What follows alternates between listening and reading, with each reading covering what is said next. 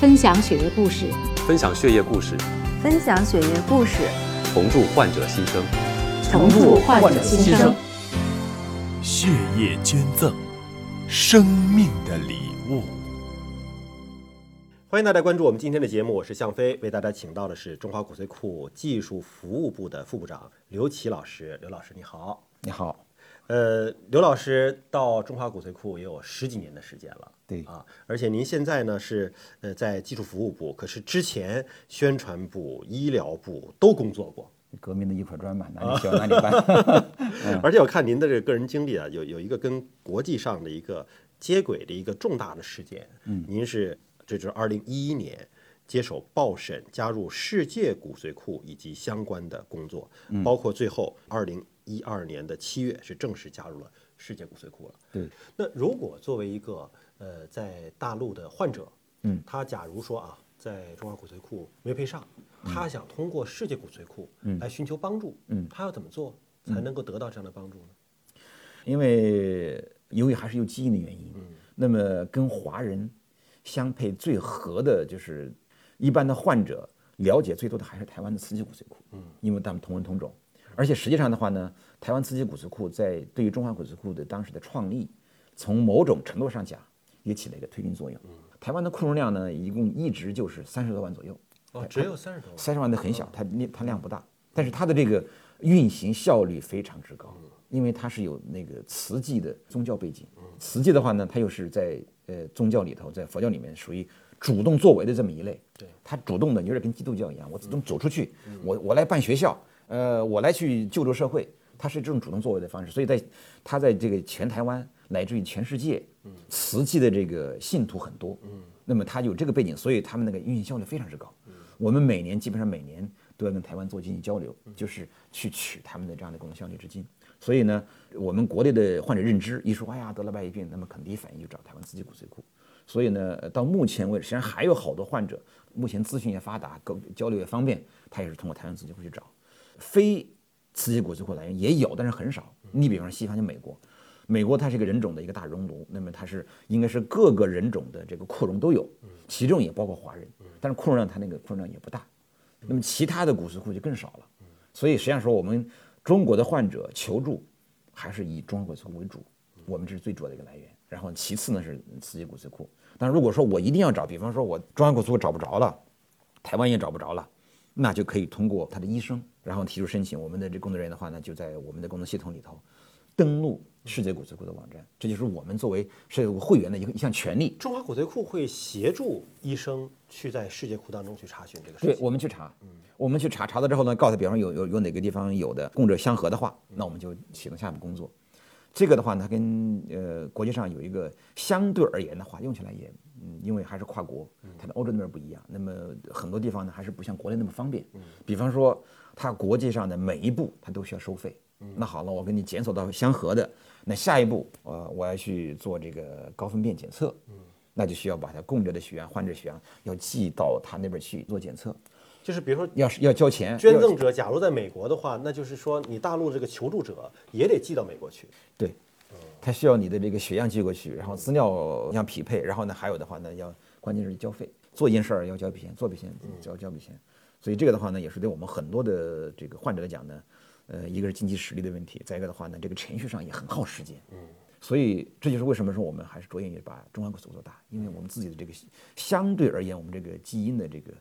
呃，分布哈不像是像呃美国、巴西那么凌乱，我用凌乱这个词儿，总之意思就比较丰富啊，对，比较丰富。它丰富，我们是相对而言还是比较的这个这个单纯的，就是说，如果在中华骨髓库里边找不着，在其他地方找的概率也比较低。那反过来的话就不一样，你比方说在海外的华人、华裔，如果他在美国骨髓库、在加拿大骨髓找不着，他的中华骨髓很可能找着。那如果说一个海外华人想要求助中华骨髓库，它是要通过世界骨髓库这个平台吗？还是说直接在咱们这个中华骨髓库的网站？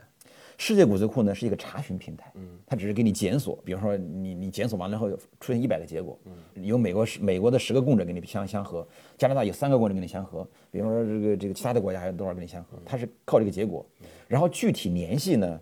有两种手段，一种手段呢是有些做的比较好的骨髓库，它形成了一个另外一个通讯网络，就是我直接跟这个接轨的，然后我直接把这个信歘发到你美国，你看我也跟你跟你相合的，就在一个系统里面就走完了。然后呢，第二种的话呢，稍微的就是原始的方式，那就是说，好了，我找到你美国国资库了，我只能是另外的，我单独的在体外再跟你美国国资库联系，请你帮我查一下。那两种方式，那目前我们走的是第二种方式。所以作为华人来讲，可能呃最方便也是最容易配型成功的，还是中华骨髓库和台湾的慈济骨髓库。对对这两个可能是最最容易这个找到。对那现在目前就是找到包括慈济在内哈，就是配型成初配嗯初配成功的比例大概是多少？初配成功，我们自己中华骨髓库的概念的话呢，是百分之八十五左右。嗯，有的慈济呢？瓷器应该也差不多。再往后走的话，程序往后延伸，那这里面就比例会越来越低，因为它这各种原因的，医疗的原因、你个人的原因、医院的原因就会多。但是初配就说明你这个库里面能够给人提供这个生命的这个机会的一个最基本的一个指标。嗯所以百分之八九十这个样子。嗯嗯然后再往后你就会有个瓶颈。嗯因为您是在这个骨髓库的宣传部门、医疗部门、技术部门都工作过的，嗯，您觉得哪个部门的工作最会触动你的？怎么讲呢？这个医疗服务部吧，医疗服务部应该是说跟患者接触更直接的一个部门，是？对，它是非常直接。应该说，我们呃，在这个体系里面，每个人都会有成就感，也都很重要，因为每个角色都不一样。但是如果是说你想个人打动人来讲，还是在医疗一线，它就是直接的是为为这个患者服务。你会觉得很多患者他的声音，然后你会就是有这种不一样的感受，就是你知道哦，原来患者他们的状态、家属的状态、他的这个需求，呃，然后呢，你成功之后给你的这种成就感，那感觉上是跟在别的岗位里面可能是不一样的。那您在骨髓库工作十几年，有没有觉得成就感最能够满足你的某一个个案，印象最深刻的有没有？印象最深刻的，就我个人所做的这工作来讲，我觉得可能还是世界骨髓库这个事情。呃，前期我们同事做了很多的努力，然后呢，我接过这一棒，然后呢，把前面的工作接上去，然后呢，把这个世界骨髓库加入到今天，跟国际保持这样的一个关系，然后呢，甚至要维护，甚至于在新的形势下，需要根据国家的大局来重新定位，这些都是我觉得非常有意义的事情，因为它骨髓库它不是孤立的一个国家或者是几个人的事情，它是一个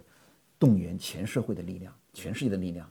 实际上就是你刚才讲到的人类命运共同体，对，在我们这个领域里面的直接体现。因为从基因层面上来讲，现代的人类都是现代智人，是同一种是人类，是对吧？是那你同一种人类在这个医疗救助上，那更是不应该分国界了。是是是是，那您这十几年有没有觉得比较遗憾的事情呢？